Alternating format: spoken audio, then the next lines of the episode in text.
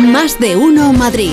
Actualidad deportiva. Ven que se marcha, se va de uno, se va de dos. Cuidado, Brahim, que le puede pegar. ¡Qué golazo! ¡Qué ¡Qué gol! golazo, ¡Qué chicos! ¡Qué ¡Qué golazo! gol! ¡Qué gol! ¡Qué golazo! ¡Qué No voy a ser muy original. Dentro de un mes, Luis de la Fuente da la lista para los amistosos contra Colombia y contra Brasil en el Bernabéu. ¿Te ves más cerca que nunca de volver a la selección? Eh, yo, como he dicho siempre y lo sigo diciendo, eh, ahora mismo hay un partido contra Rayo y he tenido ahí una, una pequeña molestia y lo importante es estar contra Rayo. Dentro de un mes eh, queda mucho. Este es el Madrid de la Europa. Un sopapo y para casa. Marca el sustituto de Bellingham. Marca el niño bonito. Marca Brahim Díaz. Marca el Real Qué bien, qué bien lo haces, que me encanta escucharle. Félix José Casillas, ¿cómo estás? ¿Qué tal, Pepa? Pues muy bien, a ver si llega el amor. A ver si llega el amor entre Brahim Díaz, jugador del Real Madrid, que ayer marcó este golazo en la Liga de Campeones, y Luis de la Fuente, que es el seleccionador nacional, porque todo el mundo está diciendo, pero ¿cómo no va a ir Brahim a la selección? Y es verdad que luego le pregunta a Fernando Burgos y Brahim no es capaz de decir nunca, quiero ir a la selección, quiero jugar con la selección, estoy ya dispuesto a ir con la, con la selección. Bueno, pues ahí está, Brahim Díaz, el gran protagonista del partido ayer del Real Madrid, junto con Lunin, el portero, ¿eh? porque el portero ucraniano estuvo ayer muy bien. Me gusta que cuando estoy diciendo esto, el Borrascas está todo el rato afirmando y dándome la, la razón. No, no es como Nacho, que justo antes de entrar, Nacho García, nuestro técnico, me está hablando siempre eh, por línea interna, me está diciendo, eh, Brahim es el nuevo Juanito. O sea, fíjate las referencias que tiene Nacho, que ya no habla de. ¿Juanito? De, de Messi, te voy a decir. No, no, Pero, por favor. Juanito. ¿eh? No, no, a mí me parece bien. Menos mal que no ha dicho Santillana. Bueno, son de la misma época. Ya, por y- y eso. Brahim, eh, ch, ¿Pero por qué te enfadas? ¿Pero por qué te enfadas? Brahim, Es que se me parece un huevo una castaña.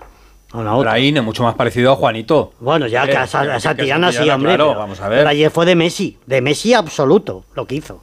O de Maradona. O de Maradona, Por ejemplo. eso es, sí. Vale, vale, vale. ¿No ves? Bueno, pues yo por eso decía ¿Ves? yo que, que hay referencias más cercanas al tiempo y hay referencias más lejanas al tiempo. No pasa tiene más años que un bosque.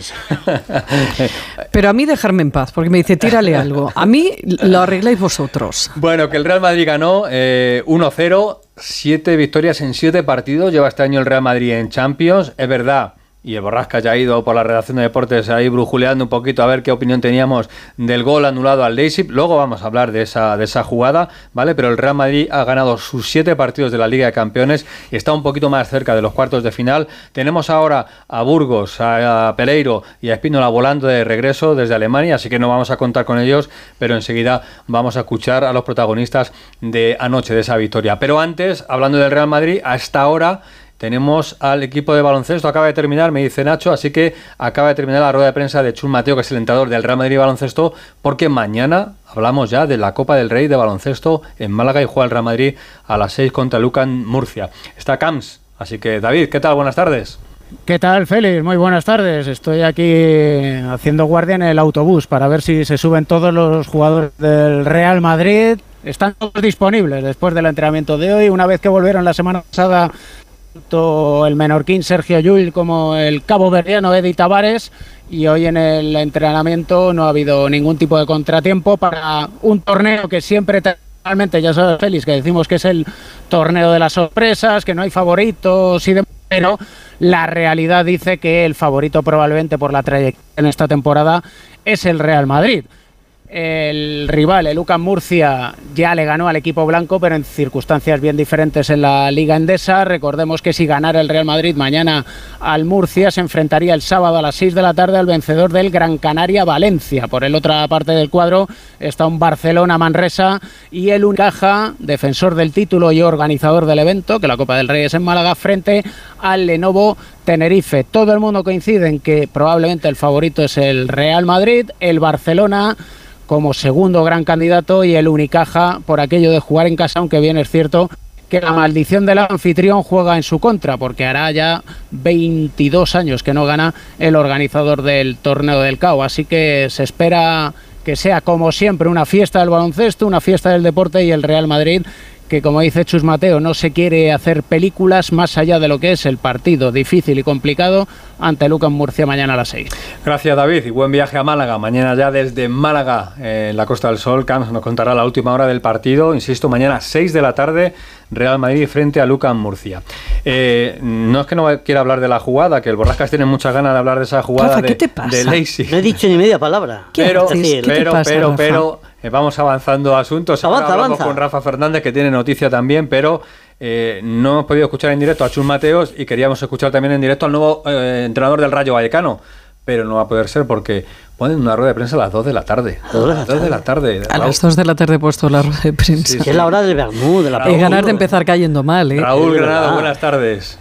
¿Qué tal? Buenas tardes. Bueno, el, el pobre Íñigo Pérez no tiene la culpa, ¿eh? O sea, que esto es de cosa del club, no, no, no del propio, no del propio entrenador. Pero sí, es el nuevo míster del Rayo eh, y no es alguien que sea ajeno al Rayo porque eh, fue el segundo entrenador junto a Andoni Iraola la temporada pasada. Ya se le ofreció quedarse con el equipo una vez que Andoni eh, tomó rumbo al, al Bournemouth inglés, pero en ese momento él entendía que era pues casi una traición al que había sido su, su mentor y quien le había llevado hasta ese puesto. Esta temporada él no ha podido entrenar junto a Andoni porque en Inglaterra no le han dado el permiso de, de trabajo y por tanto estaba libre. Termina la etapa de Francisco, ha ganado uno de los últimos 14 partidos, el Rayo no gana en casa desde el 15 de septiembre y esto es lo que ayer hizo que el presidente del Rayo tomase esta decisión. Así que en 40 minutos escuchamos al nuevo entrenador que tendrá que debutar este domingo frente al Real Madrid. Así que empresa complicada la que tiene por delante y feliz noticia también de última hora. Antiviolencia propone eh, una sanción de 6.000 euros y la prohibición de acceso a recintos deportivos durante un año para el menor que... ¿El del eh, dedo? Sí, el que Wow. metió el dedo en el culo a Ocampo. Así que esta es la sanción propuesta por antiviolencia y veremos si... Que pagarán sus padres, Claro. entiendo, ¿no? Es una Hombre, pues propuesta, me imagino sí. que Una propuesta. no, Le van a meter los padres de al niño el dedito luego tendrá que, que confirmarse. Has dicho 6.000 euros y una prohibición de Sí. cuánto tiempo? Un año. Un año. Perfecto. Que esa parte no te, no te había entendido. Gracias, Raúl. Un abrazo. Beso, chao. Pues ahí está, 6.000 euritos por la, por la broma. Ahí Bueno, pues ya se le quitará las ganas de meter el dedo en el culo a la gente. Bueno, eso en el Rayo Vallecano. Hablando de sanciones y de historias, eh, está Rafa Fernández aquí inquieto porque tiene cositas de Bellingham. No para, tío. Hola Rafa, ¿qué tal? Buenas tardes. Hola, ¿qué tal? Eh, aquí no son 6.000 euros. eh, aquí eh, lo que le podría caer a Jude Bellingham es un partido, me dicen, por el asunto de Mason Greenwood, el jugador del Getafe. No sé si recordáis eh, la escena en la que algo dice eh, Bellingham, dicen algunos que dijo la palabra rabis en inglés, basura, otros dicen que dijo rapis, que es violador, y eh, lo que me dicen es que la liga ya ha remitido el informe a la Federación Española de Fútbol para que tome una decisión y que en ese informe no me, no me aclaran qué pone exactamente, pero dicen que sí que recogen que habría insultado Bellingham a... que lo- el- los peritos hab- habrían dicho que sí que habría insultado Bellingham a Mason Greenwood. Pues se queda ese apunte. Hay insultos, según ese informe de la Liga. Ya veremos la decisión que se toma finalmente, pero un partido de sanción como máximo es lo que a Jude Bellingham. Gracias, Rafa. Pues eso en cuanto a Bellingham, noticia también de última hora. Volvemos al Real Madrid, como vamos eh, un poquito de, de lado a lado.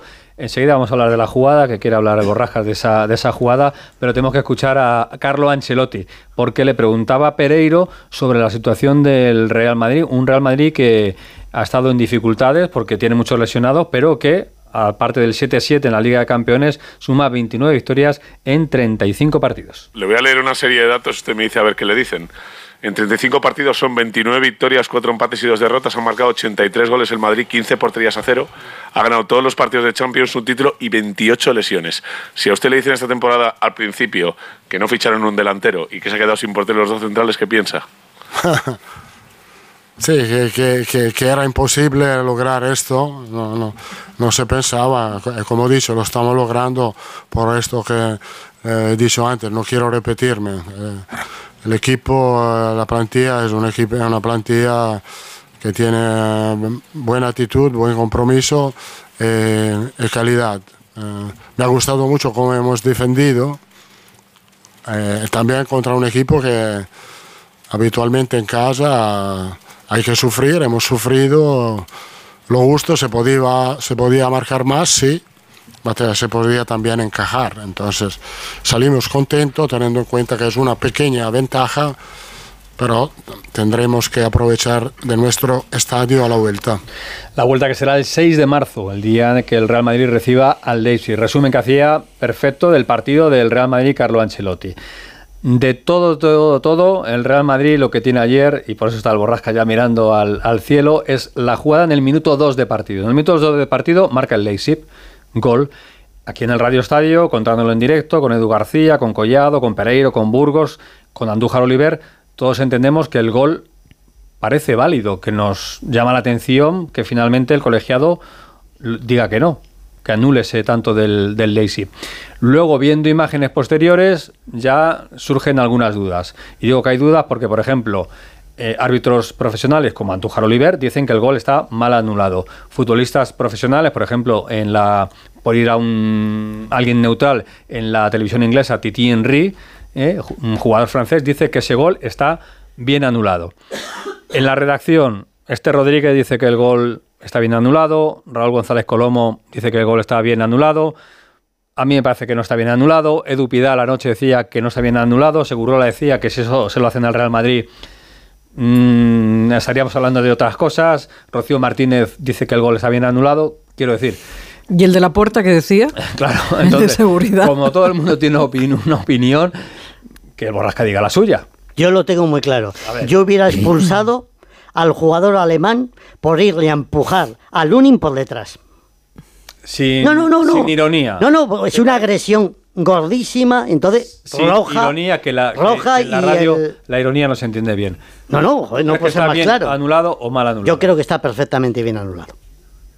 No, no. No, no, vamos a ver, me estás diciendo, ¿crees que está eh, bien anulado? Yo te digo sí, porque le empuja por detrás y por lo tanto, bien anulado. Vale, perfecto, pues ya está. Ya está. Bueno, pues ya está. Ahí queda. Se acabó el problema. Ahí queda la cosa. O sea, lleva toda la mañana dando vueltas alrededor. Pero si no he dicho ni media palabra en toda la mañana. Que sí, pero sé que viene, viene, viene con las manos atrás. ¿Sabes de O sea, qué, y ¿sabes de qué estaba hablando con Rafa? Pero le he mandado yo, porque se ha puesto a darme conversación. Yo estaba atacada, Sí, me ha pero dicho, que vete no un rato llegaba, con Félix. Y le he dicho, anda, corre, No, molesta a Félix. Pero, pero una cosa, ¿sabes de qué estaba hablando con Rafa? No. Del tío de la natación.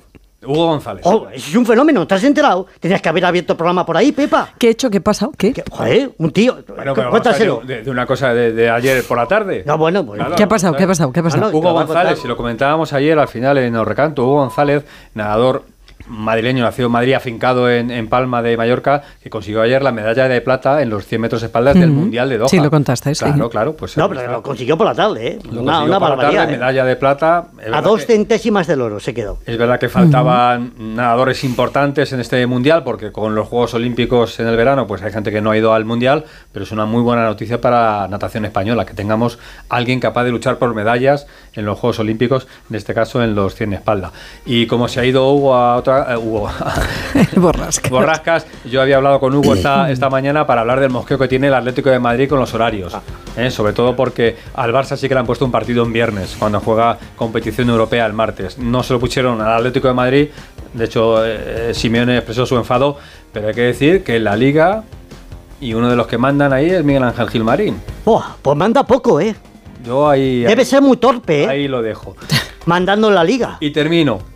Fichaje histórico de un equipo de Madrid se marcha a un equipo de Estados Unidos. Kundanjani, jugadora zambiana del Madrid Club de Fútbol, por el que este equipo estadounidense va a pagar 800.000 euros aproximadamente. Mm. Se convierte en el fichaje más caro de la historia del fútbol femenino. Deja el Madrid, deja de jugar en Fuenlabrada y se marcha a San Francisco. Muy bien. Bueno, ¿sabes cómo titula Europa Press la, eh, el fallo? El fallo. La comisión, vamos, lo que ha determinado la Comisión contra la Violencia, Racismo y tal, dice, multan con 6.000 euros al aficionado que, comillas, tocó el glúteo con un dedo. Hasta mañana, Adiós, Félix. adiós.